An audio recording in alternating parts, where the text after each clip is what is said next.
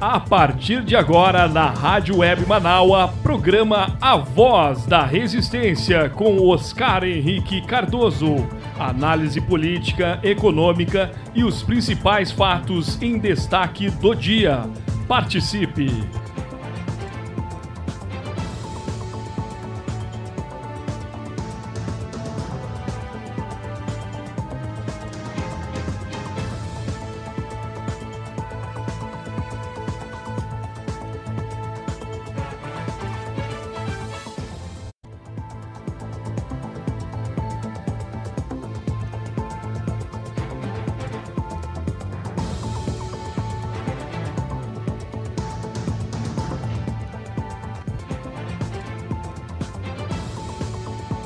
Muito bom dia, 10 horas 36 minutos, 10 e 36. Hoje é segunda-feira, dia 21 de junho de 2021. Já estamos no inverno no hemisfério sul do mundo, né? Inverno que chegou à meia-noite 32 minutos da segunda-feira. Já estamos aí com a cara da estação. Para quem precisou sair cedo hoje, aqui em Porto Alegre, de onde apresentamos e continuamos com o nosso programa A Voz da Resistência, pôde ver até uma certa neblina e chuvisco. Exatamente, essa é a previsão que nós temos para esta segunda-feira, né, gente? Segunda-feira, dia 21 de junho de 2021.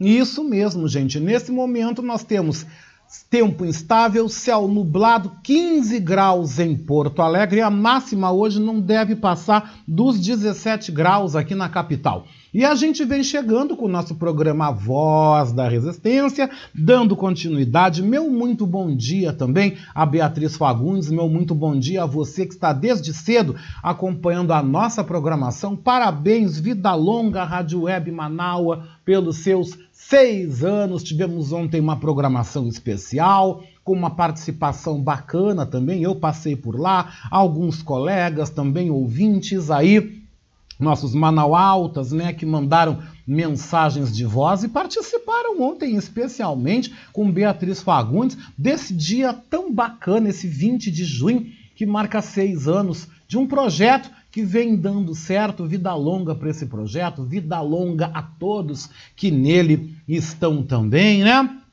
E a gente está chegando com muita informação. Essa segunda hora, nesse segundo momento do programa até o meio-dia, tem o apoio técnico de Jefferson Sampaio, o apoio institucional de Daniela Castro, Sheila Fagundes nas redes sociais e a direção da nossa rádio web Manaua é de Beatriz Fagundes. Você pode mandar sua mensagem, seu comentário, notícia, informação. Você pode participar aqui com a gente até o meio-dia pelo nosso WhatsApp 51 98244 5974 98244 5974 e eu também tenho um recado para você, tá? Preste bem atenção.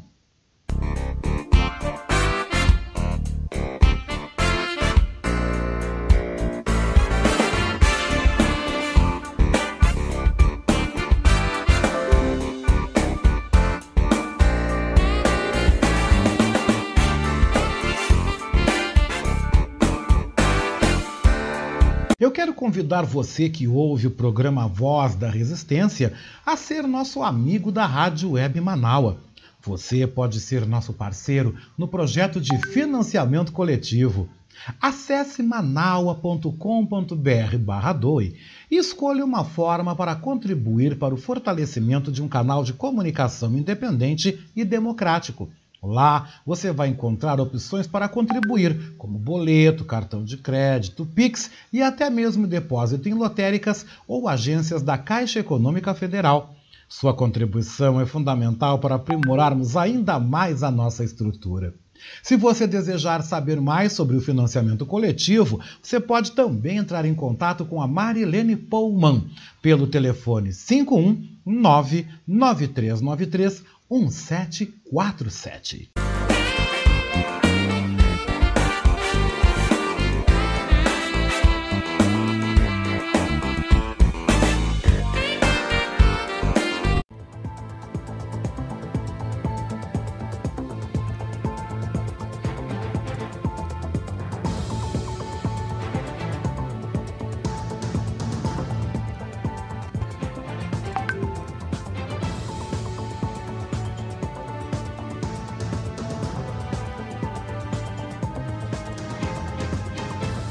E estamos de volta, gente. 10 horas 40 minutos, 10 horas 40 minutos, 15 graus é a temperatura em Porto Alegre. Meu muito bom dia para os colegas Fábio Klein, nosso colega apresentador aqui do programa Submundo, toda quarta-feira às duas da tarde aqui na Rádio Web Manaus, me mandando um bom dia, conversando. Ô Fábio, depois eu vou te dar um toque para a gente conversar um pouquinho aqui na Voz da Resistência, pode ser? Me manda um ok que em seguidinha a gente conversa logo depois, tá? Também do jornalista Léo Cantarelli. O Cantarelli chega daqui a pouco também para a gente analisar aí a chegada do Diego Aguirre, que bem dizendo já tá certa mesmo no Beira-Rio, tá? Diego Aguirre que estava em Montevidéu, viajou de carro da capital do Uruguai até Porto Alegre, onde ele assistiu ontem o jogo do Inter, que recebeu o Ceará aqui no Beira Rio pelo Brasileirão.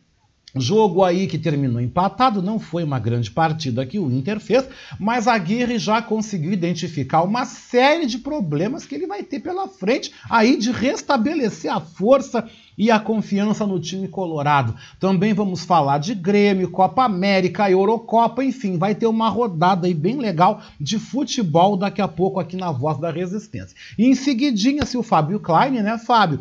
Se você tiver disponível, você manda um alô, manda um ok, aí a gente dá uma conversada também sobre aí as manifestações sobre o 19 de junho que a gente teve aí no último sábado que levou milhares para as ruas. Em seguida a gente traz então uma matéria, uma reportagem especial do jornalista Bruno Zonta, né, da agência Rádio Web de São Paulo, dando um apanhado do que foi esse sábado de manifestações pelo Brasil. Fábio Klein já respondendo aqui, daqui a pouco a gente vai conversar então, também trazendo a visão do Fábio sobre essa movimentação, CPI de Covid, política, o que, que a gente pode esperar para essa semana. E a Vera Lúcia Santos manda já convidando você para que você ouça, para que você ouça o nosso programa Horizontes, né?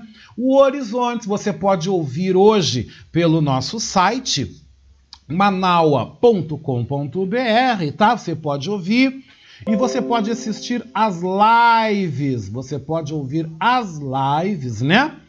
Pelo, pelas páginas uh, Manaua uh, Rádio Web no YouTube, Manaua Rádio Web no Facebook, né? Leia Leite e Vera Lúcia Santos hoje vão tratar da pauta, situação atual e perspectivas de curto prazo acerca da pandemia, com o médico e professor da URGS, Alcides Miranda, gente, imperdível.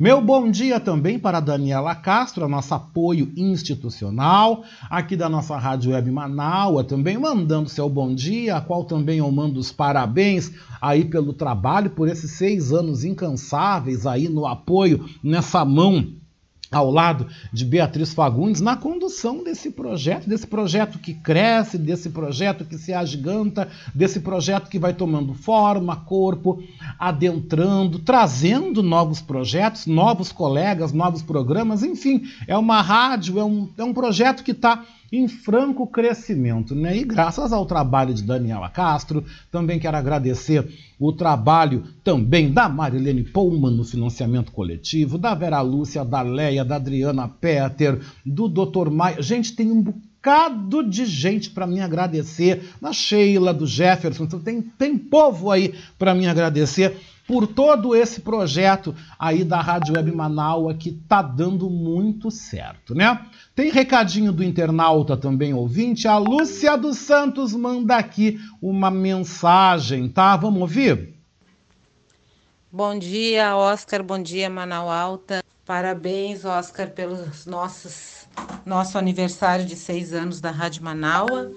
E também te agradecer o período que a Beatriz não pôde apresentar o programa e tu e a Verinha fizeram isso brilhantemente. Um abraço, muito obrigada.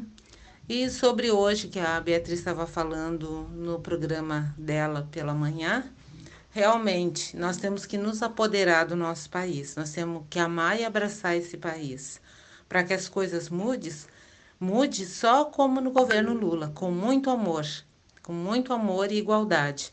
Não vamos conseguir alcançar essa tal igualdade se a gente não olhar para o outro com um olhar de amor, carinho e respeito. É isso que eu penso.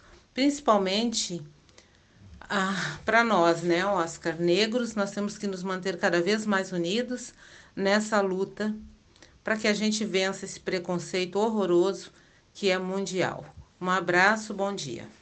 Muito obrigado, minha querida, muito obrigado. Em seguidinha, Léo Cantarelli com a gente aqui também na nossa Voz da Resistência. Fábio Klein também vai estar em seguida conosco aqui também para que a gente possa repercutir e conversar sobre esse 19 de junho. Daniela Castro traz uns depoimentos bem interessantes aqui, porque ela também participou, ela esteve nas manifestações aí no sábado aqui em Porto Alegre, foram 70 mil pessoas, segundo a organização, que foram para as ruas, que percorreram aí o centro da capital, né? E ela manda dizendo: bom dia. O que me causou comoção na manifestação foi a grande presença de negros e mães da periferia. Segundo ela, chorou vendo as crianças pela rua.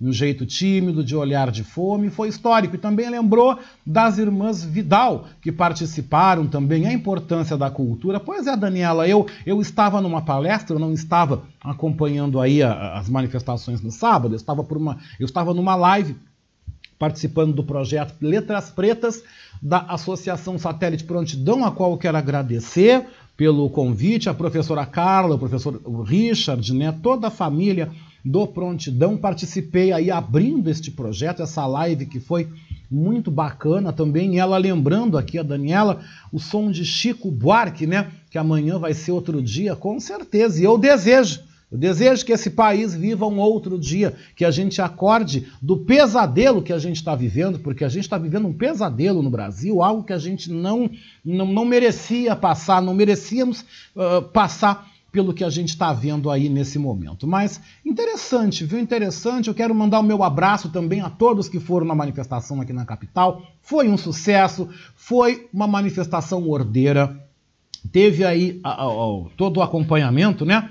Por parte da Brigada Militar, por parte da Guarda Municipal de Porto Alegre, não tivemos registro de nenhum incidente, nenhum problema na, nas manifestações. Né? Isso mostra o quanto as pessoas estão indo para a rua para protestar, o quanto a gente está vendo a ordem aí na capital nesse, nesse momento, né, gente? Mas seguindo, falando aí sobre as manifestações, antes disso eu quero trazer um programa, gente, com uma informação aí urgente, né? Um prédio comercial, gente, foi evacuado em Porto Alegre na manhã de hoje por risco de desabamento. O imóvel fica na rua Félix da Cunha, número 737, próximo à Avenida Cristóvão Colombo, no bairro Floresta, na área central aqui de Porto Alegre. Foi constatada uma rachadura entre uma coluna na garagem, que fica no subsolo do prédio, que tem seis andares. 40 pessoas estavam no local e foram orientadas a deixar o prédio e aguardar na calçada. Algumas relataram ter ouvido um estalo por volta das 8 horas da manhã. Funcionários do condomínio disseram que o estrago causado pela rachadura é superficial. Engenheiros e técnicos da Defesa Civil de Porto Alegre estão no local fazendo uma avaliação e mais informações serão divulgadas até o final da manhã de hoje. Então, gente, que susto, né? As pessoas tomaram nessa manhã. Graças a Deus não temos feridos, graças a Deus nada grave, mas é preocupante, né, gente? É muito preocupante. Programa Voz da Resistência, gente, agora vai fazer um rescaldo sobre aí o 19 de junho, que movimentou o país, e esse é um destaque que a gente traz agora através da reportagem especial produzida pelo repórter Bruno Zonta, Bruno Zonta, que é da agência Rádio Web. A gente já começa então abrindo esse nosso relacionamento, né, com a agência Rádio Web, que é a maior agência de notícias em rádio do Brasil. Vamos saber então com o Bruno como foi o Fora Bolsonaro pelo Brasil.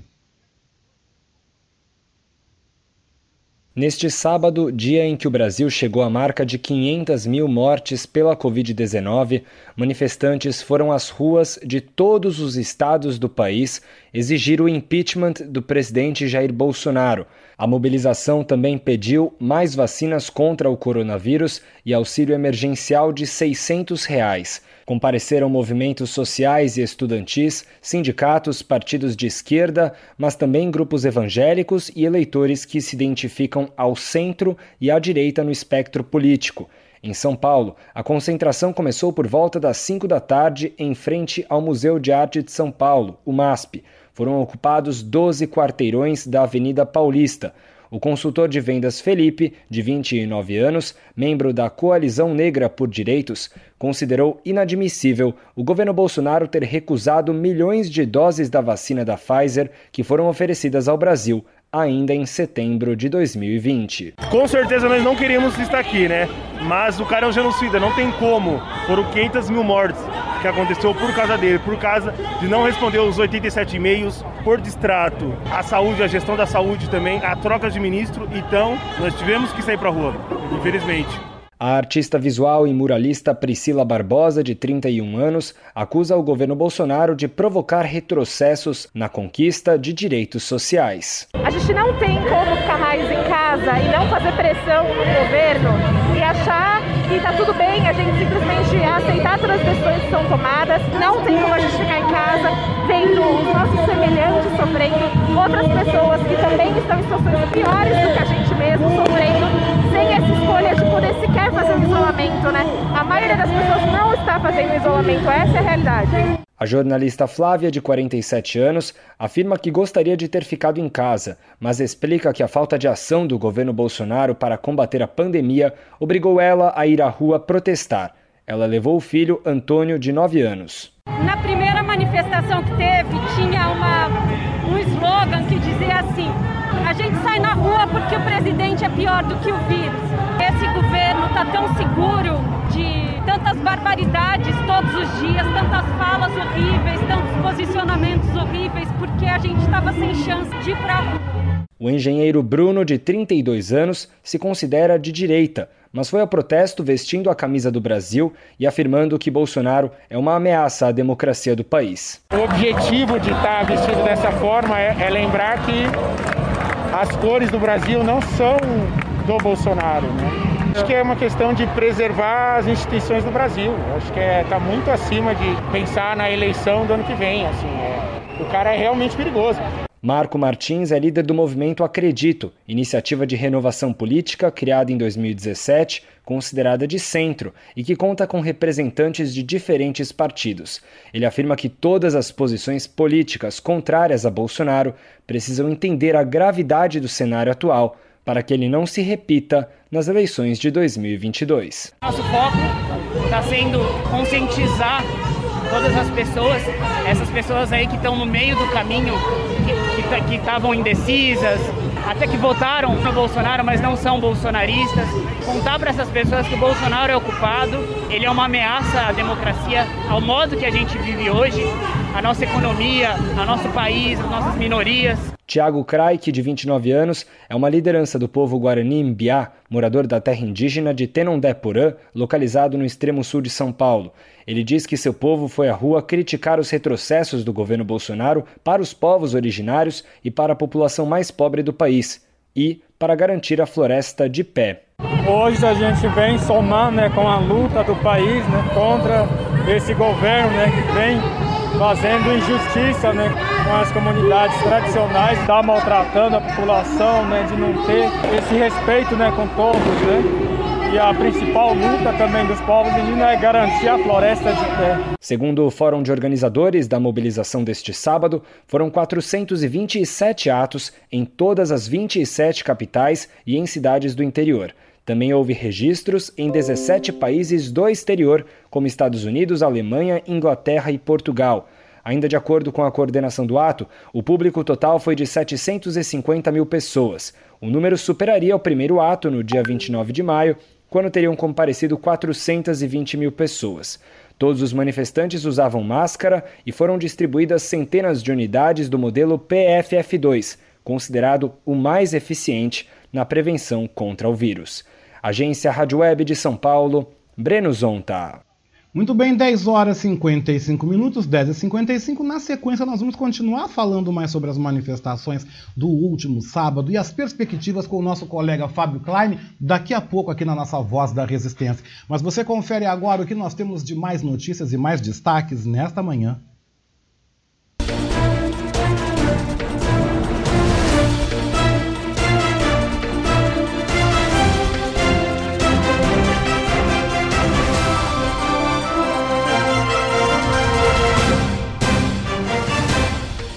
10h55, 10 horas e 55 minutos e chegou a Porto Alegre por volta das 9h30 da manhã, vindo de São Paulo, um lote de 526.500 unidades da vacina Oxford AstraZeneca. É a maior quantidade de imunizante a ser enviada ao Rio Grande do Sul em um só lote. A nova remessa vai ser utilizada para a segunda aplicação, mas não será distribuída imediatamente aos municípios. O lote, então, já foi transportado e está já sendo armazenado na Central Estadual de Armazenamento e Distribuição de Imunobiológicos aqui em Porto Alegre, para distribuição a 18 coordenadorias regionais de saúde e aos municípios gaúchos.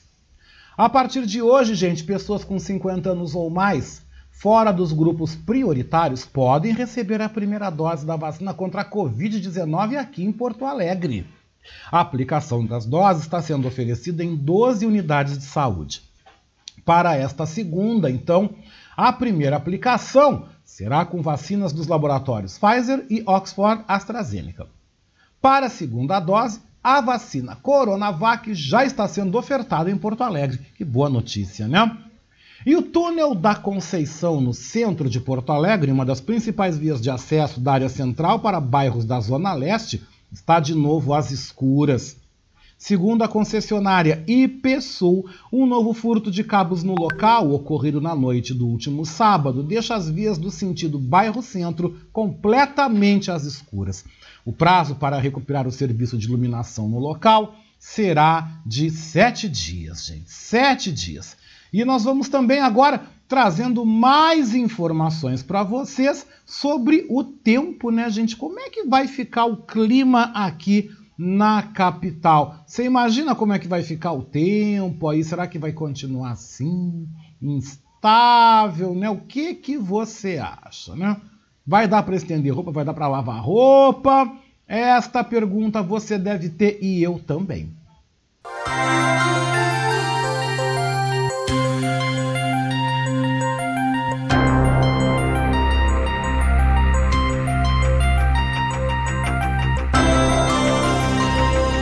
Bom, vamos falar do tempo então, gente, porque neste momento Porto Alegre tem tempo instável com céu nublado. Agora 15 graus e a máxima hoje chega aos 17 graus.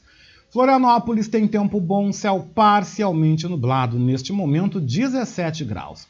A máxima chega então aos 20 graus. Vamos falar de Curitiba. Curitiba neste momento está com tempo instável e céu nublado. A temperatura agora em Curitiba, gente, agora é de 13 graus. A máxima então não passa dos 15. São Paulo tem nesse momento tempo instável, céu nublado, 15 graus. A máxima chega aos 20 graus.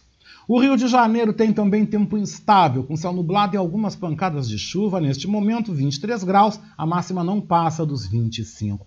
Brasília tem tempo bom com céu claro, neste momento 23 graus. A máxima deve chegar aos 27.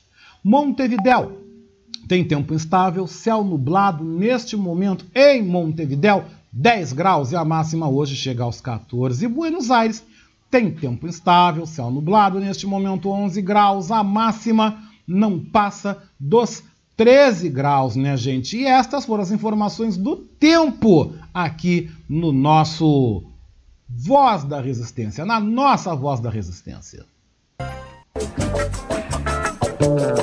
E a trilha errada disparou, vocês não reparem, né, gente? Deixa assim, deixa assim, porque agora nós vamos lembrar, gente, nós, nós vamos lembrar na sequência, tá? Porque agora também eu vou trazer informações aqui, também, e destaques que nos chegam na nossa integração com a agência Rádio Web, né, a, maior, a maior agência de notícias do sul do Brasil.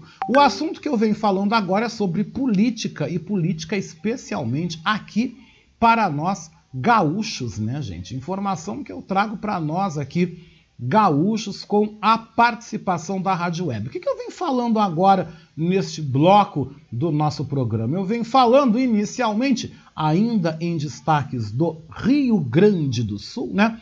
Que um projeto de lei que acaba com pensões a ex-governadores vai entrar em votação no Legislativo Gaúcho. Quem traz o destaque é o repórter Christian Costa. O projeto de lei que acaba com a pensão vitalícia de nove ex-governadores e de quatro viúvas deve ser apreciado nesta terça-feira pelos deputados estaduais. O valor de cada uma das pensões é de mais de 32 mil reais, inclusive com direito a 13º salário. O deputado Pedro Pereira, do PSDB, que é autor do texto, classifica o atual benefício como um absurdo. Porque todos eles têm outras, têm outras aposentadorias, têm outros subsídios, né? Isso vai dar em torno de 6 milhões por ano. E esse dinheiro pode ser usado para educação, para saúde, para segurança. Até porque são somente o Rio Grande do Sul e mais oito estados que ainda pagam. A maioria dos estados não pagam mais. Porque, na nossa opinião, isso é inconstitucional pagamento. Uma emenda do deputado Sérgio Turra, do Progressistas, pretende que, a partir do governo Eduardo Leite, o subsídio mensal pago após o término do mandato seja de um ano e não de quatro anos, como é atualmente. Agência Rádio Web, de Porto Alegre, Christian Costa. E ainda falando do Rio Grande do Sul, gente, trazendo também informações do estado, um homem foi condenado a 12 anos de prisão por homicídio qualificado e o caso aconteceu na fronteira oeste. Destaque chega com o repórter Rafael Ferri, de Porto Alegre. Um homem foi condenado a mais de 12 anos de prisão por homicídio qualificado. David Escobar Zacarias Jr. foi julgado pela morte de Oséias Ramos Pereira. A vítima estaria devendo dinheiro ao acusado e esta teria sido a motivação do crime, de acordo com a acusação. Oséias teria sido alvejado na rua por tiros a queima-roupa, inclusive pelas costas. O julgamento ocorreu no Tribunal do Júri da Comarca de Alegrete e foi presidido pelo juiz Rafael Echevarria Borba. O magistrado esclarece que o acusado poderia recorrer em liberdade da decisão, mas acabou sendo condenado por um novo delito e está preso por conta desta nova condenação. Segundo a denúncia, o réu teria se aproximado da vítima na via pública e, munido da arma de fogo, havia atirado contra a vítima. Foi afirmado também na denúncia que o crime teria sido por motivo torpe, pelo fato de que o réu devia dinheiro para a vítima. E também houve a denúncia afirmando que foi mediante recurso que dificultou a defesa da vítima, pois esses tiros haviam sido desferidos a queima-roupa, inclusive pelas costas. Após o julgamento pelos jurados, restou reconhecido, então, a prática do homicídio qualificado pelo recurso que dificultou a defesa da vítima, sendo afastada a segunda qualificadora pelos jurado. Conhecido como Perneta, o acusado foi condenado a 12 anos e um mês de prisão por homicídio qualificado. Este foi o 11º júri realizado na comarca de Alegrete em 2021. TJRS contra o coronavírus. De Porto Alegre, Rafael Ferri. E a gente fala da questão ambiental aqui no Rio Grande do Sul agora, porque uma audiência vai debater aí o aumento da população das palometas no Rio Jacuí, que vem preocupando muito. Essa audiência vai acontecer aqui em Porto Alegre quem traz o destaque é o repórter Christian Costa.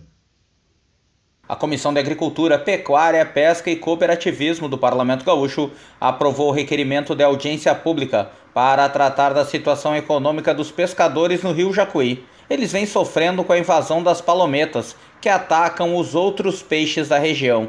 audiência de iniciativa do presidente da comissão, o deputado Adolfo Brito, do Progressistas. Nós tivemos o registro de que em vários municípios dezenas de famílias ficaram sem sustento não podendo pescar porque as palometas estavam tomando conta dos peixes que é, iam para as redes e os pescadores ficavam então é, à margem é, de poder ter recursos para, o sustento da família. Nós poderemos debater a situação, ver o encaminhamento a ser dado. Quem sabe, Ministério da Agricultura, algum recurso especial do governo do Estado para atender dezenas e dezenas de famílias eh, de pescadores, especialmente da região do Rio Jacuí. As palometas não têm predadores naturais e a população da espécie vem crescendo ao longo do rio. Os cardumes causam perdas à atividade pesqueira e também ao turismo. Agência Rádio Web de Porto Alegre, Christian Costa.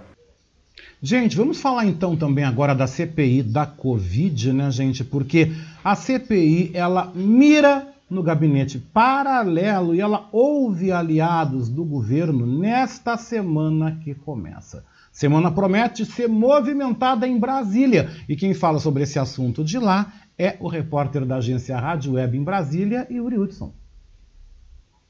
Nesta semana, a CPI da Covid mira o chamado gabinete paralelo. Os senadores vão ouvir o deputado federal Osmar Terra e o ex-assessor internacional da presidência Felipe Martins.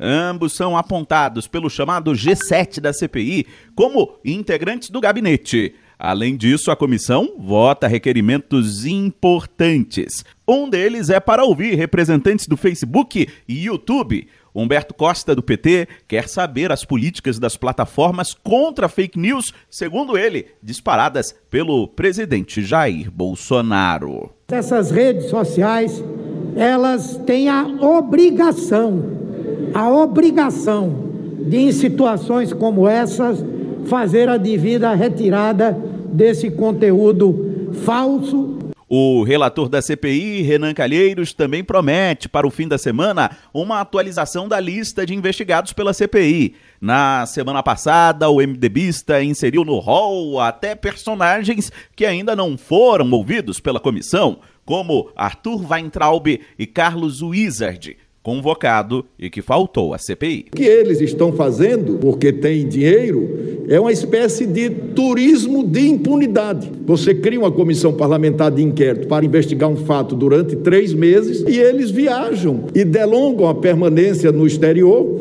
como a querer driblar o prazo. Isso não pode acontecer. O governista Marcos Rogério Dudem criticou a postura de Renan. É ilegal, é abuso de autoridade. Agora o relator escolhe quem ele coloca o carimbo de investigado ou não, quem ele coloca o carimbo de culpado ou inocente. Eu não me lembro de ter tido qualquer deliberação no âmbito da CPI em relação a isso. E olha que não faltei em nenhuma reunião. Na quarta-feira, a CPI ouve o sócio da Precisa Medicamentos, empresa investigada por intermediar a compra da Covaxin. Agência Rádio Web. De Brasília, Yuri Hudson. E agora nós vamos então, gente, falar sobre o esporte. Em seguidinho o Cantarelli está aqui com a gente. Mas eu quero trazer informações agora da Eurocopa, né, gente? Trazendo aí um destaque da Eurocopa. Por que, que eu venho falando deste torneio que já movimenta o verão europeu? Porque a Itália vence mais uma e fecha grupos com três vitórias, né? Quem traz esse destaque para nós agora é o repórter Cadu Macri, né? Vamos ver então se a gente consegue uh, ver esse destaque do Cadu Macri. Claro, nós vamos conseguir sim. Deixa eu abrir aqui direitinho, né? Cadu Macri com você.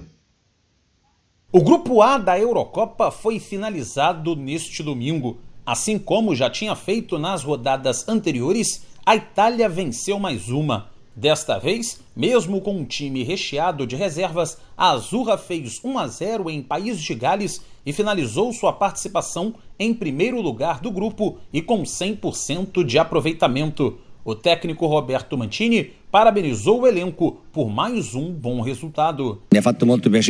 Estou muito satisfeito com a atuação. Mudamos oito jogadores e mesmo assim o time jogou muito bem. Atacamos bem e defendemos também muito bem. Os meninos foram bravos e estão de parabéns. Mesmo com a derrota, País de Gales ficou com a segunda vaga do grupo. Na outra partida, a Suíça fez 3 a 1 na Turquia e terminou em terceiro. Agora, os suíços precisam ver se conseguirão se classificar entre os quatro melhores terceiros, analisando os outros grupos, para também darem sequência à sua participação no torneio. Já os turcos fecham a Eurocopa com três jogos e três derrotas e estão eliminados. Nesta segunda-feira, o grupo B também será concluído. A Bélgica, que já tem a classificação assegurada, enfrenta a Finlândia às quatro da tarde. No mesmo horário, Dinamarca e Rússia, que também jogam por uma vaga, se enfrentam. Agência Rádio Web, com informações da Eurocopa, Cadu Macri. Bom, deixa eu aproveitar então que a gente está falando sobre futebol, sobre Eurocopa, sobre tantas coisas aí envolvendo aí também a chegada do Diego Aguirre aí, que só falta acertar, se é que já não assinou aí o contrato com Inter, né? Já vamos aproveitar e repercutir esse assunto com o nosso colega, o nosso jornalista esportivo Léo Cantarelli, que está com a gente toda segunda-feira. Cantarelli, bom dia. Bom dia, Oscar, tudo bom? Tô muito bem. Cantarelli, o, o, Diego Aguirre largou de carro lá de Montevidéu, veio aí a Porto Alegre. Ontem, assistiu aí o empate do Inter com o Ceará. Ele já é o dono do boteco, falta alguma coisa para assinar, trazer as promissórias, o que que falta? Não, ele já, já tá tudo acertado, ele já se apresentou e tudo, já, ah, claro, não, na, não com coletiva, mas já, já deu declarações que ele é o técnico, tá acertado como, como novo técnico do Inter, né? E eu acho que foi uma, uma boa aposta do Inter. Vamos lembrar que, na verdade, depois que ele saiu, aliás, a última vez que o Inter teve um bom time foi na mão dele, né? Que pouca gente lembra o time de 2015 na Libertadores, que o time do Inter estava muito bem. E era um time que jogava assim, muito com defesa, meio campo e ataque compactado. Todo mundo ali é, atacando, defendendo. Era um time sensacional. O problema é que teve aquela Copa América que parou a Libertadores. Depois, quando voltou, o time voltou muito mal. E aí ele acabou caindo. E aí que a direção do Inter falou, não, que a gente precisa de um fator novo pro Grenal. Aí chegou o Grenal do 5 a 0 né? E fator novo foi que o Grêmio começou a mandar no estado. Então, e agora ele tá de volta. Eu acho que ele é bom, assim, eu, eu cheguei a acompanhar treinos dele na época que ele tava no Inter, né? Que eu trabalhava por um site e eu vi muita, e eu vi bastante coisa. Me chamava muita atenção o quão dedicado ele era nos treinos por exemplo, sexta-feira, que normalmente é dia de rachão, ele dava treino para os jogadores, ele pegava firme, pesado. Eu gostava bastante do trabalho dele. Tu acha então que ele vai trazer um novo momento, vai trazer um renovo? Porque os jogadores também estão precisando disso, né? Uma mudança psíquica, porque saíram de um momento também muito complicado, muito muito conturbado. O espanhol até que estava indo bem, mas parece que a maionese azedou, né? É, exatamente. Eu acho que ele, ele pode ser bom para isso, sim. Se você pegar depois do Inter, aqui no Brasil ele ainda dirigiu o Atlético Mineiro, São Paulo. Ele chegou a pegar o São Paulo numa, num momento ruim e conseguiu fazer o time subir de produção. Eu acho que ele tem essa, essa condição. Ele, os jogadores gostam bastante dele é, e conseguem fazer o que ele precisa, né? O Miguel Angel Ramírez, como tu disse, do espanhol, alguma coisa azedou ali, os jogadores estavam não compreendendo mais não estava dando muito certo. E vamos lembrar que o Aguirre também é um cara que ele já jogou profissionalmente no Inter, já treinou, né? Então é um cara da casa, é um cara que conhece o Campeonato Brasileiro. E assim, eu acho que a, questão dele ter ido de carro de Montevidéu, como você falou, que é uma, uma viagem um pouquinho longa, né? Isso já mostra a vontade dele de estar tá no Inter. Eu acho que tem tudo para dar certo. Ele parece assim, né? A gente falando, essa dedicação, foi jogador, esse carinho todo. Parece uma história meio que o da Alessandro, né? Porque o D'Alessandro também é o grande herói, o grande the best, né? E nós tivemos também o próprio uhum. Fernandão, né? Fernandão que jogou, depois foi técnico, tudo. Diego Aguirre tem uma relação bonita com o Colorado, né? Tem, tem, com certeza. Eu acho assim, acho que a comparação com os três que você falou, que eu acho que cabe muito bem, é a dedicação que eles têm no trabalho, a dedicação com, com o Inter, isso com certeza. Claro que assim, que em termos de história, o Alessandro Fernandão em campo, como jogador, fizeram mais que o, que o Aguirre. Mas, no sentido de dedicação, carinho, eu acho que eles podem comparar assim aí. Mas, Cantarelli, vamos dar mais uma passada do Grêmio do Thiago Neves. Sim. O que, que a gente pode esperar? O Thiago, Thiago Neves Nunes. fica, não fica? Vamos falar um pouquinho de Copa América e Eurocopa. O que, que a gente pode juntar desse bolinho para passar para os nossos ouvintes? Ah, claro. E só então terminar do Inter ainda, é que eu acabei esquecendo de falar de ontem, que aliás vai ter muito trabalho, né? O Diego Aguirre, porque o time ontem estava desesperado em campo. Né, foi, eu acho assim, o Inter até razoavelmente jogou bem até quando saiu o gol, depois o time se perdeu ali, foi dominado pelo Ceará e não perdeu por detalhes. Então vai ter muito trabalho. Sobre o Grêmio, né? O Grêmio não jogou esse fim de semana. E agora uma coisa legal do Grêmio, que o Grêmio está com três derrotas no campeonato, mas agora vai ter quatro jogos. É... Os próximos quatro jogos do brasileiro são os quatro no Rio Grande do Sul, né? São três na Arena e um em Caxias do Sul. Então eu acho que a chance do time tentar reabilitar. Mas eu imagino assim que se não ganhar do Santos, ou se não ganhar os dois próximos jogos, já era para o Thiago Nunes. Eu acho assim, talvez é, ele já está muito pressionado e é a última chance dele dele tentar alguma coisa. Senão eu acho que ele vai cair, não vai mais ter clima. Sobre a Eurocopa, né? Você estava falando aí, tá tivemos um, um, jogão ali no sábado, é, Alemanha e Portugal 4 a 2 né? Um jogo bem movimentado. E é incrível que eu acho que a Eurocopa ainda consegue trazer um clima legal de Copa do Mundo, né? Eu acho que essa é a coisa bacana de bons jogos, é público no estádio, festa, lembra muito aquela harmonia de Copa do Mundo. Isso que eu, isso que eu tô gostando de ver na Eurocopa, né? A Copa América parece aquela coisa bem empurrada, assim, sabe? Aquela coisa que ninguém tá muito afim de ver, de assistir. Então eu acho que infelizmente a Copa América não tem muito o que comentar mais que, que isso. Tá tendo os jogos, uma primeira fase xoxa, e vamos indo. Eu acho que no mata-mata vai ficar mais interessante. Próximo jogo da Copa América vai ser no Engenhão, né? Pra tu ver como estão dando bola pra coisa, né? É, exatamente, né? E é incrível isso. Porque se você pegar a Copa América, ela tem jeito de fazer aquela coisa de um, um Argentina e Uruguai, por exemplo, em Cuiabá, que ninguém tá afim de assistir. Mas aí você pega uma Eurocopa lá, Macedônia e País de Gales, parece que fica uma coisa mágica, né? Com público, com um estádio bom. É, é incrível como consegue destruir um bom produto. É o jogo verdade. do Brasil Cantaré... é na, na próxima quarta, né? Com a Colômbia. Isso, isso mesmo. Cantarelli, um forte abraço, meu querido. Até sexta-feira, quando a gente volta repercutindo aí o que, que foi a semana e projetando o fim de semana com a bola rolando pelo Brasil e também na Eurocopa, que tá bonita de ver. Meu abraço, querido. Sim, um abraço, Oscar. Tudo de bom. Até sexta-feira até sexta-feira. Então a gente teve o prazer, il piacere, né, de conversar com o Leonardo Cantarelli, porque eu adoro falar de futebol. Vocês já devem ter visto, né, que eu gosto de um futebol. eu gosto mesmo, sabe? Não naquela cultura do pão e circo, né, de fazer o povo de trouxa. Não, não é isso, viu? Eu gosto de futebol porque eu gosto mesmo e fico contente quando eu tenho oportunidade de conversar com o Léo Cantarelli, da gente dar essa passeada por Inter, por Grêmio, esse bate-bola todo aí maravilhoso, como vocês podem ver, né, gente? Eu tô agora chamando, né? A gente falou de futebol.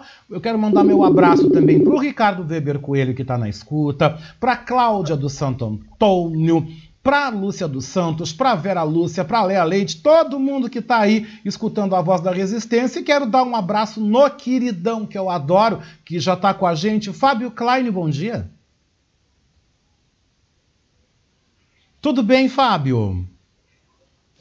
Bom dia, Oscar. Bom dia, ouvintes da Rádio Manaus tudo certo, na medida do possível, né? Como eu sempre digo, né? A gente é, se cuida, tenta pelo menos, né? Se cuidar ao máximo, porque temos as nossas atividades que não podemos deixar de, de, de cumprir, né? Mas a gente faz o todo possível, né? Quase o impossível até, para que, que as coisas continuem bem conosco pessoalmente, né? Mas a gente fica muito triste aí com essa marca de meio milhão de mortes batida agora no final de semana, justamente no dia das grandes manifestações aí pelo Brasil afora e pelo exterior também, né?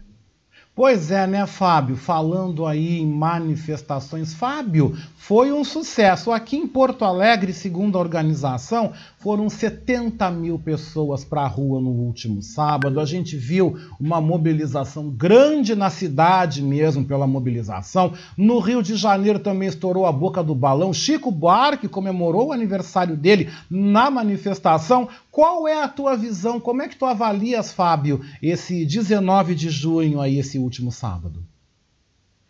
É, Oscar, em termos de mobilização, né, de, de participação, realmente foi uma, uma, uma vitória, né, porque a, a, todas elas foram bem maiores. Eu tiro, assim, por uma, um, um exemplo muito pequeno, né, um, um, exemplo local aqui, que foi a manifestação de Partido Alferes, que teve no ano passado, no mês passado também, né, e uh, no sábado foi bem maior do que a primeira. Né? E isso é um reflexo do que aconteceu por aí afora no Brasil inteiro. Né? Em todas as manifestações, a, a, a participação né, da, da, do, do, povo foi muito maior. Né? Agora, sucesso mesmo, Oscar, vai ser quando nós conseguirmos tirar esse governo genocida que está aí.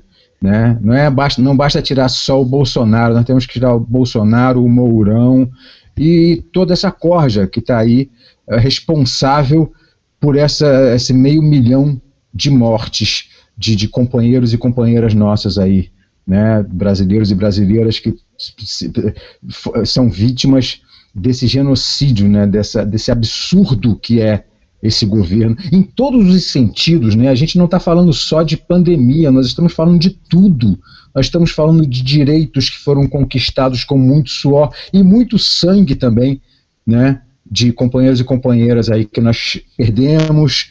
Enfim, é, é, é o meio ambiente, é tudo. É tudo, né? É 150 reais de auxílio emergencial, um absurdo né? É, é, é uma, coisa, uma das coisas mais absurdas. A gente não pode nem dizer que isso seja esmola, porque 150 reais, no, nesse caso, né, nessa questão que, que nós, nessa situação que nós estamos vivendo agora, estamos passando por uma situação terrível, crítica, crítica ao extremo, uma coisa que eu nunca vivi na minha vida, apesar da, apesar da ditadura militar, né? É absurdo, é absurdo. E em Vitória mesmo, né, vamos conseguir o nosso objetivo mesmo quando conseguirmos tirar esse governo que está aí. Você não acha, Oscar? Não, Fábio, eu concordo. Eu estava lendo agora, Fábio, ainda há pouco, antes de entrar no ar, né? Além de acompanhar, além de ouvir a Beatriz Fagundes, assim como tu também estavas fazendo, eu estava vendo uma matéria e, e me chocou, porque essa é uma realidade que a gente acaba às vezes presenciando. O, o, bujão de gás, né, o botijão de 13 quilos aqui em Porto Alegre, Fábio, está na média de 100 reais. A nossa cesta básica aqui em Porto Alegre, Fábio, já passou dos 620 reais.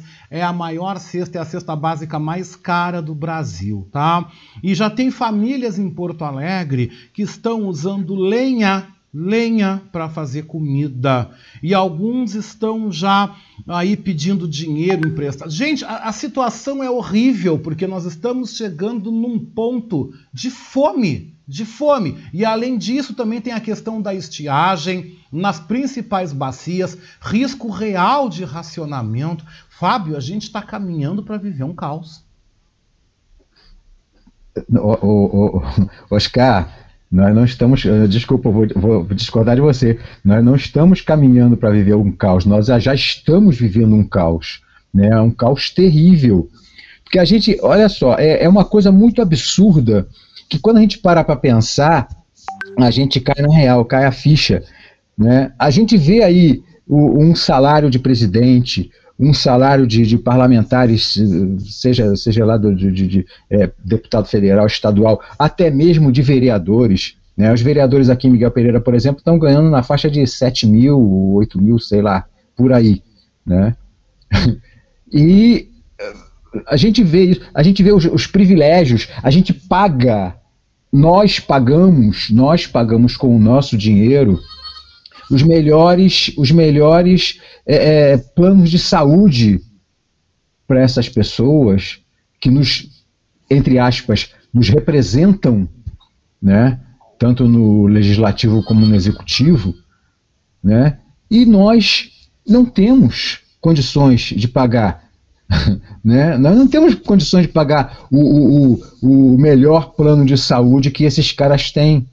Né? Felizmente, felizmente, é por isso que nós temos que sempre defender, sempre dar vivas ao SUS. Porque se não fosse o SUS, as coisas estariam muito piores. Nós teríamos passado de um milhão de mortes, com toda certeza. Com toda certeza. Eu me arrisco a dizer isso, com toda certeza. Se não tivéssemos o SUS, nós teríamos mais de um milhão de mortes no nosso país. E, assim, é, é, é um disparate muito grande, é, é, uma coisa muito absurda, né? 150 reais de auxílio emergencial. A gente tem que lembrar que no ano passado, né, o governo já queria dar 200, né, graças à luta da, da, da, dos nossos representantes lá, os que realmente representam o povo lá no Congresso, conseguiram fixar em 600 reais, né, felizmente, que já não é muita coisa, mas já ajudava muito mais do que 150. 150 é um quarto do que a gente recebia, né, que, as pessoas que estão desempregadas empregadas que estão sem a menor perspectiva de qualquer ganho né, de, de, de, de salário, de dinheiro, de, de, renda. Porque renda não é. Isso não é renda, né? Renda é o que sobra, né? Renda é o que, é o que você investe, é o que você. É, enfim, no, no, no, mercado financeiro. Isso é renda, né? É, trabalhador não tem renda, trabalhador tem salário, né? Trabalhador é assalariado, que não sobra um tostão né, no final do mês. Quando sobra, sobra um pouquinho que vai lá, bota na poupança e vai juntando durante anos e anos e anos para comprar um terreninho, construir uma casinha aos pouquinhos, enfim. E essa é a vida do povo brasileiro. Né? O povo brasileiro não tem plano de saúde, plano, o povo brasileiro não tem é, condições de. A gasolina, o combustível, né, a que preço está. Quer dizer, o que, que se faz com 150 reais? O básico é, é gás para cozinhar, a comida, porque se não tiver comida não adianta ter gás, e vice-versa, né? Ou então, como você falou, usa lenha para cozinhar, né? É, é, você tem que, que pagar as contas, as contas é, é fixas, né? Que luz, água, isso não, você não pode ficar sem pagar. E o que, que você faz com 150 reais? Ou você compra gás ou compra comida. Aí você começa a comprar coisas não perecíveis e coisas que não, precisa, que não precisam ser, ser cozidas, né? E come pão, toma leite, né? E olhe lá. Isso quando dá para comprar leite, porque o leite também não está barato, né? Não, com certeza, Até o né, Fábio? Está tão barato mas, Fábio, eu quero te trazer uma notícia, eu quero compartilhar contigo uma informação que nós falamos na última sexta-feira aqui no programa, e agora eu trago essa informação que está circulando desde a sexta-feira, mas eu aproveitei para falar aqui na Voz da Resistência que a Secretaria da Cultura do Rio Grande do Sul, Fábio, finalmente, na tarde da última sexta-feira, autorizou o Instituto Trocando Ideia a realizar o pagamento aos 1.500 contemplados pelo edital do Prêmio Trajetórias Culturais Mestra Cirlei Amaro. O investimento total é de 12 milhões de reais com recursos oriundos da Lei Aldir Blanc.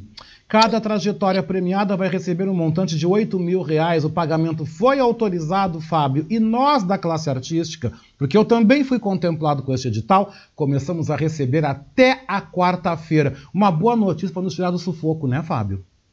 Que maravilha, pois é, que maravilha. E nós aqui, Oscar, nós tivemos aí a, a, um refresco que foi a Lei Aldir Blanc, tivemos aqui os editais é, municipais, tivemos editais da Secretaria de Estado também, né, que foi um refresco, mas assim, que nada que dure eternamente, enfim, né, as pessoas que foram contempladas com seus projetos por esses editais, né, já já estão precisando de mais, mais editais, estão precisando de mais apoio, né? estão precisando da, da prorrogação da lei Aldir Blanc, enfim, tem agora a lei também é, Paulo Gustavo, né? que estão tentando aí ver se conseguem aprovar, enfim.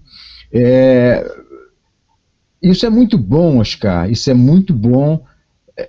Atrasou um pouquinho, né? Um pouco atrasado e tal, mas, mas pelo menos está pegando eu, eu acho, acredito eu, é, eu vejo pelo, pelo, pela, pelos meus amigos e amigas, né, que são da cultura, né, assim como eu também, a gente está é, passando por uma crise feia. Eu, eu acho, acredito eu, que seja a, a, a, a época mais crítica dessa pandemia com relação a questão da sobrevivência, né? De, de assim, tá difícil, conseguir não, você ganhar sabe, né? coisa para E você sabe, né, Fábio, que eu também faço parte, a gente é irmão também, além da gente ser irmão na comunicação e no pensamento, eu e você, nós somos irmãos também na área da cultura. Eu também vivo da cultura. Eu tenho uma editora, tenho livros, lançamentos, eventos, eu dependo também da cultura. E a gente sabe que, o, que a nossa área, né, Fábio, vai ser a última a voltar, a última. E eu também, Fábio, tô aí com os lançamentos de projetos para fazer para novembro. Eu tenho aí alguns eventos. Eu, eu, a questão da Feira do Livro de Porto Alegre, Fábio, é uma incerteza. Eu não tenho como prever nada. Eu coloquei um edital na rua, estou botando um lançamento, uma previsão para 6 de novembro, um evento que eu não sei se vai acontecer. Sim. Não, não temos a menor perspectiva, né? A gente aqui, é, é, o, os artistas e o pessoal da cultura daqui, da, dessa nossa região aqui, do, do interior do estado do Rio de Janeiro, é, principalmente aqui dessas duas cidades, que são cidades quase que geminadas, né? Aqui Miguel Pereira e Partido Alferes, é, as perspectivas são muito, muito, muito, muito pequenas. Eu tenho, eu tenho uh, uh, conhecidos e conhecidas que estão trabalhando, estão fazendo shows em, em hotéis, os hotéis estão é, com a lotação pela metade, né, 50% só e tal, enfim, mas eles estão tendo que ir fazer show em hotel, né? Estão se arriscando de alguma maneira, por mais que é, tentem é, se proteger e tal, né? É um risco, não, não, tem, não tem jeito.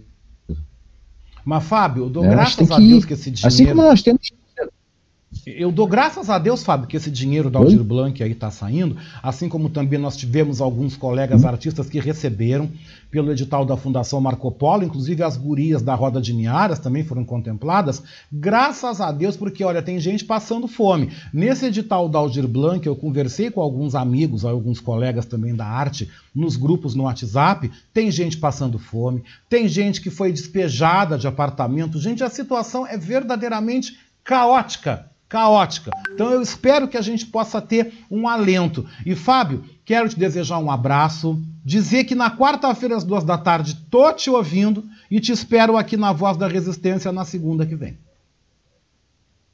Tá ok, Oscar. Muito obrigado pelo convite. Uma boa semana para todas e todos, para você. Um bom programa. E quarta-feira nós estaremos juntos aí no Submundo, se Deus quiser. Um Com beijo. certeza. Submundo na quarta-feira, às duas da tarde, aqui na Rádio Web Manaus. A gente é sempre muito bom receber o Fábio Klein aqui. Adoro esse momento que a gente pode conversar, esse momento que a gente pode estar junto. Deixa eu ver aqui os recados dos nossos internautas, né? Vocês que estão com a gente, vocês que estão comigo. Vamos dar uma olhadinha aqui. Bom, eu recebi um material aqui, mas não é, não vou botar no ar porque é um vídeo, eu não sei o que que diz, né? Ricardo Weber Coelho chega, bom dia, meu querido, né? E ele chega, bom dia. Eu já dei bom dia para ele, ele diz assim, ó. Esse desgoverno nós só vamos conseguir tirar em outubro de 2022. Nas urnas, antes disso, esqueçam.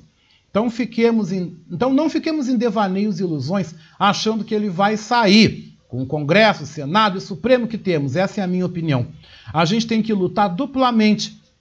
Primeiro contra o bolsonarismo, que ainda é muito forte, e segundo, ter que aturar aquela parcela da população que se omitiram, né? Os isentões, né? Que se omitiram em, em 2018 e que acham que agora vai ser diferente, né, gente? Ele pergunta: será que vai ser diferente? Olha, eu não sei. Mas eu sei, Ricardo, que a gente tem que fazer alguma coisa. Porque morrer apanhando como a gente está apanhando, e apanhando e sendo humilhado como a gente está sendo, não dá realmente para a gente continuar. De jeito nenhum. Mas de jeito nenhum. Mas obrigado pela participação. Continuem participando, continuem fazendo a voz da resistência comigo aqui, Oscar Henrique Cardoso. E, gente, vamos então saber o que foi esse dia de hoje na história. Também foi um dia marcante para o futebol brasileiro, hein? Vamos então com as nossas efemérides.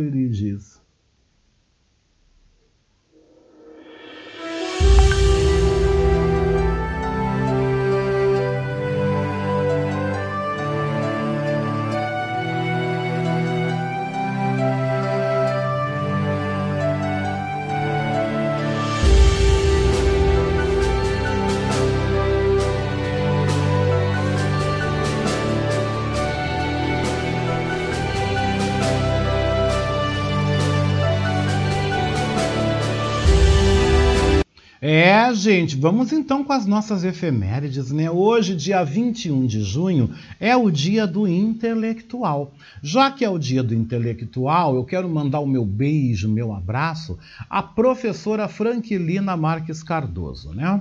Presidente da ONG Grupo Multiétnico de Empreendedores Sociais do Rio Grande do Sul, idealizadora do projeto Bonecas Negras, referencial de beleza e valorização das origens, professora atuante no movimento social negro, professora que batalha, que é muito querida por toda a comunidade negra também em Porto Alegre, no Rio Grande do Sul, a qual eu quero mandar os meus parabéns, quero mandar o meu beijo todo especial neste dia do intelectual, porque ela, para mim, ela é uma intelectual.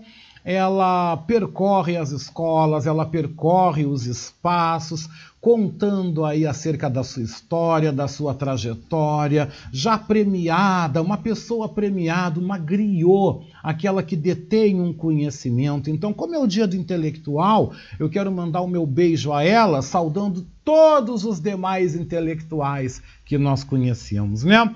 Hoje também, gente, o santo do dia é São Luís Gonzaga e o orixá é o Pai Bará. Hoje, em 1788, a Constituição dos Estados Unidos é adotada oficialmente. Em 1839, nasce o escritor brasileiro Machado de Assis. Em 1919, nasce o escritor Nelson Gonçalves. Aliás, o cantor, gente. o cantor, né? Nelson Gonçalves, em Santana do Livramento, aqui no Rio Grande do Sul. Em 1933, Adolf Hitler proíbe a existência do Partido Social Democrata na Alemanha. Em 1941, a Alemanha declara guerra à União Soviética. Em 1963, o cardeal Giovanni Montini se torna o Papa Paulo VI. Em 1970, o Brasil vence a Itália por 4 a 1 e se torna tricampeão mundial de futebol. E o que, que eu tenho mais aqui também nos, destaques, né, gente? É mesmo. Em 1985, nasce a cantora americana Lana Del Rey.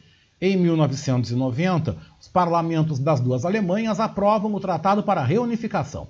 E hoje, em 2004, morria o ex-governador gaúcho Leonel de Moura Brizola. Vamos lembrar então num momento com música, vamos lembrar então de Nelson Gonçalves, vamos lembrar esse grande nome da canção brasileira interpretando Fica comigo esta noite, aqui na Voz da Resistência.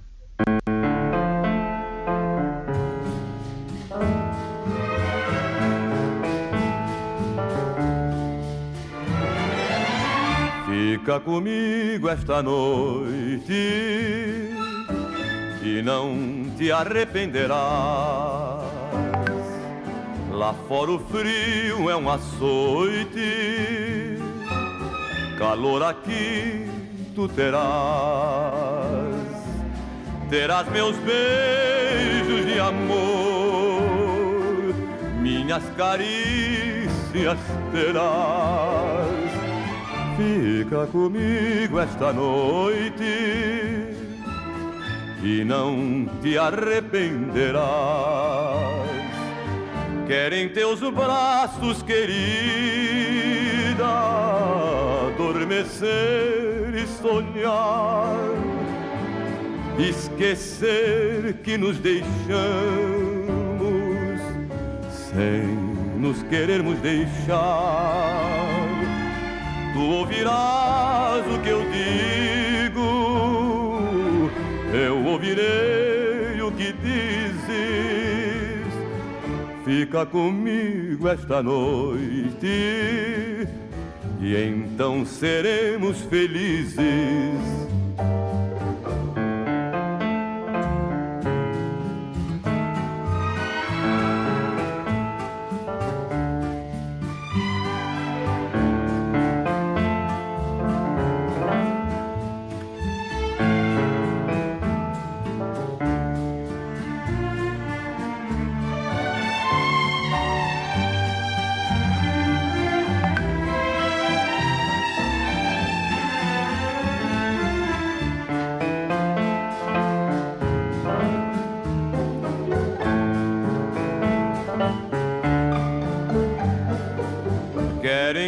braços, querida,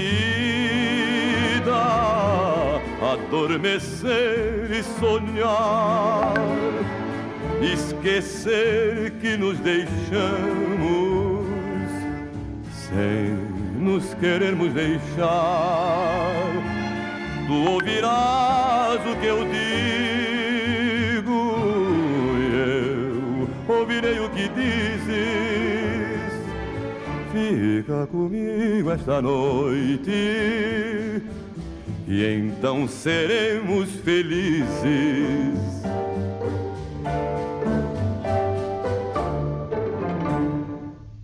Ai, que música linda, gente. Que coisa bem linda. Que homem esse Nelson Gonçalves, gente. Que homem romântico, meu Deus do céu. Já pensou se alguém canta pra mim? Fica comigo esta noite. Eu já me atiro no chão. Leva tudo. Faz de mim o que bem quiser. Ame, não dê vexame. Me faça feliz, me realize com todo o fulgor da tua alma, no caliente de teu coração. Ai, gente, pai, meu Deus do céu, eu já me joguei no chão aqui. Ai, com frio desse, com tempo aí instável, um céu nublado, 15 graus de temperatura. Aí chega pra mim e canta, fica comigo esta noite. Eu fico de noite, eu fico de dia, eu faço café, eu faço almoço, casa, comida e roupa lavada. Mas, gente, vamos falar sério, hein? Vamos tentar falar sério. Mas vamos rir também. Ai, vamos rir também, gente, porque olha, também tá tudo tão chato, né? Tá tudo tão chato. Vamos dar uma risada, vamos falar uma besteira, vamos se divertir também. Porque, gente, primeiro dia de inverno, Todo mundo sem dinheiro, cara. Esse Bolsonaro das candongas infernizando a gente. Ah, vamos dar uma risada, né, gente? Ah, vamos rir um pouco, vamos combinar. Né? Tudo bem que a gente fala sério, que tem a Nossa Senhora da Pauta, as notícias, mas gente, vamos dar uma pirada de vez em quando, porque, né, a própria nossa, né, Beatriz Fagundes, né, fica comigo essa noite. Não, não, Beatriz, se fala comigo, fica comigo essa noite, deu. Acabou o respeito. né? É, é, gente, que coisa boa. Aí vamos se divertir, né? Vamos se divertir. E o Ricardo Weber Coelho, né, manda aqui, eu, ah, que amo Nelson Gonçalves, eu também. Ah, eu também, Beatriz, eu. Menina, que voz, que homem, que que é aquilo? Gente, eu fico pensando, eu acho que eu nasci na época errada. Acho que eu nasci na época errada. Porque eu fico uh, ouvindo, né? Eu gosto de ouvir essas músicas lá, bem dos tempos de antanho, né? Eu adoro ouvir Ângela Maria, Nelson Gonçalves, eu gosto de ouvir Calbi Peixoto, eu gosto de. Menina, eu vou lá para Dalva de Oliveira, eu gosto de ouvir aqui, bem, bem longe. Aí eu vejo, gente, que as músicas tinham uma história uma história de amor. Adoro também ouvir Astor Piazzolla, Carlos Gardel. Gente, tu viu uma história, tu viu uma história através da música, né? Uma história de amor e um pedido de amor. Mas se uma pessoa me faz uma coisa dessa, mas meu Deus do céu, nos dias de hoje que tá ruim de conseguir alguma coisa? Eu fico, eu fico, eu caso na hora. Ai, gente, 11h44, vamos lá, né? Ricardo Weber Coelho mandou aqui um abraço, né? Que hoje é o dia do, do, do abraço, né? Como ele mandou aqui, o dia do, do, abraço, do aperto de mão. Meu querido, vai abraço também para você, tá? Vai aperto de mão, querido, é isso aí. A saudade é grande. Mas, gente, vamos falar de economia? Vamos falar um pouquinho do bolso? Vamos, né? Vamos falar um pouco do bolso. Sabe por quê? Porque a nossa economista, né? A professora Patrícia Nazi Sandes, né? Vem aqui na voz da resistência, né? Nos falar aí sobre mais um aumento da taxa Selic, gente. A taxa aumentou aí, está em 4,25 ponto percentual, que foi definida na última reunião do Copom, né? E como essa taxa vai impactar na nossa vida, principalmente se você tem aí empréstimo bancário. Presta bem atenção, tá? Olá,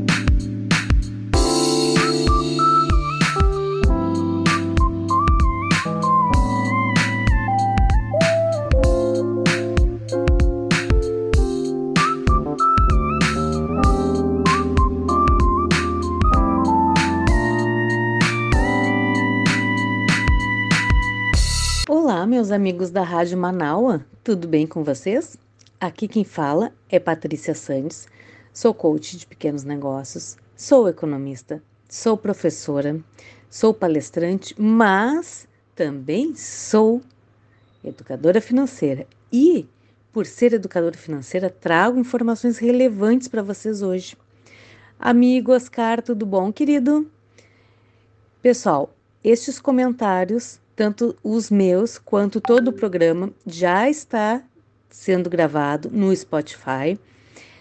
Vai lá, procura Revista Manaua Fala Oscar TV, que tu pode acessar o Spotify, uh, o, a gravação do programa, ou então pode pedir para o Oscar pelo WhatsApp 051 98244 5974. Pessoal, quero comentar uma questão com vocês que eu já havia falado algumas semanas atrás, que é sobre a taxa Selic. Eu já tinha é, informado, comentado sobre o que é e, e as, os impactos que ela causa na nossa vida. Pois bem, fazer mais um breve comentário. Taxa Selic aumentou novamente de 3,5, ela foi para 4,25 ao ano. Mas calma, nem todo aumento de taxas repercute de forma ruim na nossa vida. Tudo tem um lado positivo e um negativo, tá certo? Vou comentar aqui algumas questões positivas. Aumento do rendimento da poupança, 0,25% ao mês e 2,98% ao ano. Continua não sendo um bom investimento, certo? melhor rentabilidade de outras aplicações financeiras em renda fixa, como Tesouro Direto, CDB, LCI, LCA, entre outros. Tendência de estabilidade da inflação, logo espera-se menos sustos nos supermercados. Valorização do real frente ao dólar, significando menos aumento em situações, em consumo que também condizem com importação em seus valores em dólar, como transportes e gás de cozinha. Alguns pontos negativos também acontecem. Financiamento de casa própria fica mais caro, aumento dos juros do cheque especial, aumento dos juros do cartão de crédito, aumento dos juros de empréstimos consignados e outros empréstimos. Agora eu quero trazer, é, quero abrir um parênteses aí. Pessoal, não fique esperando chegar a conta do cartão, não fique esperando chegar a fatura de uh, desconto do, do banco. Entre em contato com o teu gerente, pergunta para ele quais os benefícios que o banco te concede, confere novamente quanto tu paga de, de, de, de, mensalidade, né? Que pode ser também uma anuidade no banco. Pergunta se tu tem cheque especial. Porque o que, que acontece? Os bancos te concedem cheque especial e mesmo que tu nunca tenha usado, aquilo está à tua disposição e está sendo cobrado uma taxa e essa taxa não é barata. Entre em contato com o banco ou com o teu gerente e pergunta quais os benefícios que a tua conta tem e pergunta as taxas que tu paga. Atualiza isso para te não levar susto. Tenho certeza que a maioria de nós paga coisas que não precisa pagar. Tá certo? Agora eu fico por aqui, desejando uma ótima semana para vocês.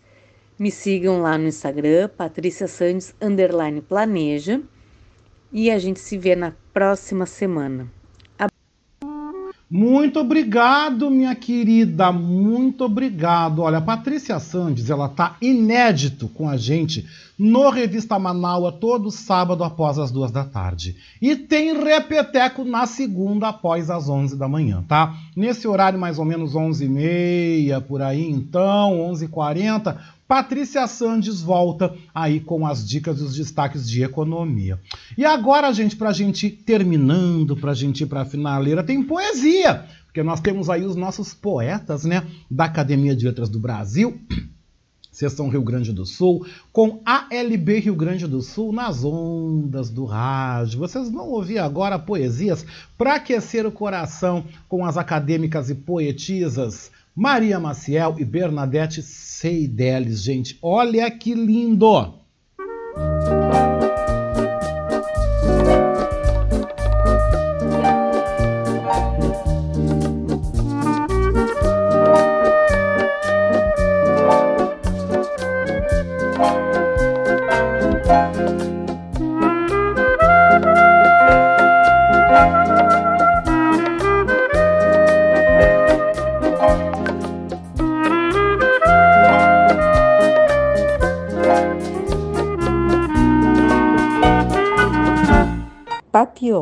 Poema de Maria Maciel. Talvez ser como a borboleta, lentamente construir-se no silêncio, modificando-se na calmaria, transformando-se através do rompimento das barreiras.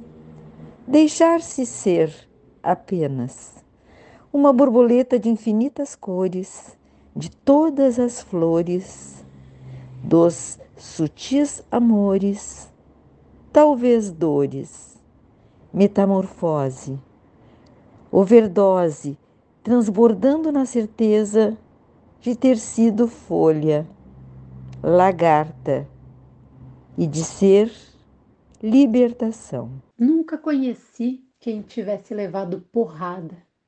Todos os meus conhecidos têm sido campeões em tudo. E eu tantas vezes reles, tantas vezes porco, tantas vezes vil. Eu tantas vezes irrespondivelmente parasita, indesculpavelmente sujo. Eu que tantas vezes não tenho tido paciência para tomar banho. Eu que tantas vezes tenho sido ridículo, absurdo que tenho enrolado os pés publicamente nos tapetes das etiquetas, que tenho sido grotesco, mesquinho, submisso e arrogante, que tenho sofrido enxovalhos e calado, que quando não tenho calado tenho sido mais ridículo ainda.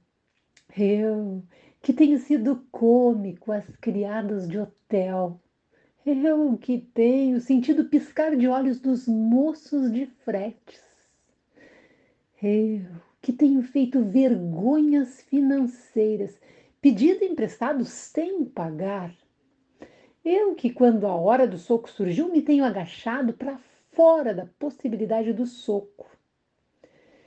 Eu que tenho sofrido angústia das pequenas coisas ridículas eu verifico que não tenho par nisso tudo neste mundo. Toda gente que eu conheço que fala comigo nunca teve um ato ridículo, nunca sofreu enxovalho, nunca foi senão um príncipe. Todos eles príncipes na vida. Quem me dera ouvir de alguém a voz humana que confessasse não um pecado, mas uma infâmia que contasse não uma violência, mas uma covardia. Não, são todos o ideal se os dois se me falam. Quem há neste largo mundo que me confesse que uma vez foi vil? Ó príncipes, meus irmãos, então sou só eu que é vil e errôneo nesta terra? Poderão as mulheres não os terem amado, poderão ter sido traídos, mas ridículos nunca. E eu, que tenho sido ridículo sem ter sido traído, como posso eu falar aos meus superiores sem titubear? Eu que venho sido, tenho sido vil, literalmente vil, Viu no sentido mesquinho e infame da vileza. Ah, estou farto de semideuses. Ah, onde é que a gente, onde é que a gente no mundo. Poema em linha reta de Fernando Pessoa por Bernadette Seidler. Todos os dias, como a aurora que sempre vem e vai embora.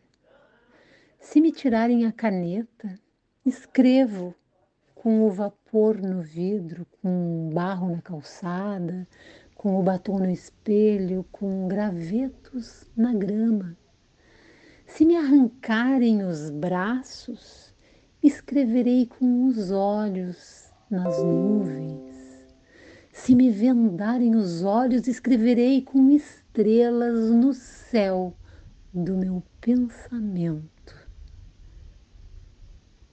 Este é o poema Todos os Dias de Bernadette Say.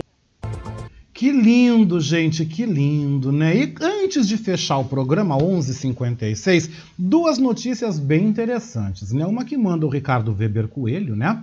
Falando que a vacina cubana soberana 2 tem 62% de eficácia contra a Covid, né, gente? Que notícia boa! Cuba aí bastante avançada, nos dando uma amostra do que é um investimento em saúde, em educação, né? Ah, esses comunistas, como a gente fala, né? Meu beijo para minha amiga também, Daniela Brum dos Santos, né? Que está trabalhando, tá me ouvindo, minha irmã querida.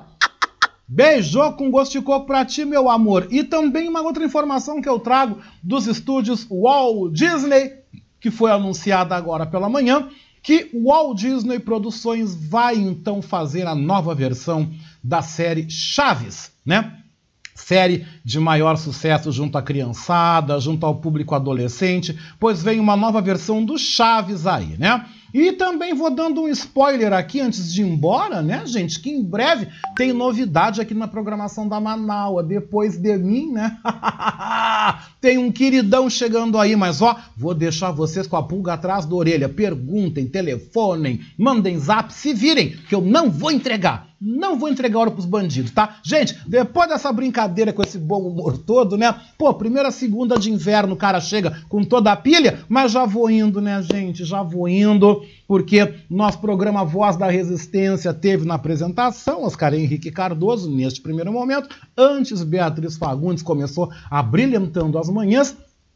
Meu muito obrigado mais uma vez ao apoio técnico de Jefferson Sampaio, Daniela Castro, Sheila Fagundes, Beatriz Fagundes, todas vocês aí comigo. Eu vou terminando o programa, gente, faltando dois minutinhos para o meio-dia, entregando no horário com Tim Maia, né? Quando o inverno chegar, eu quero estar junto a ti. E tem mais programação na Manaus aqui, tudo ao vivo, viu? Tem Horizontes às três da tarde, Rosane Vini com aquela playlist maravilhosa às sete da noite no Alma Sonora. Gente, eu volto na sexta-feira às dez e meia da manhã aqui na Voz da Resistência. Fiquem com a companhia abençoada do Tim Maia. Uma ótima tarde e beijoco com gosto de coco, gente. Até sexta-feira.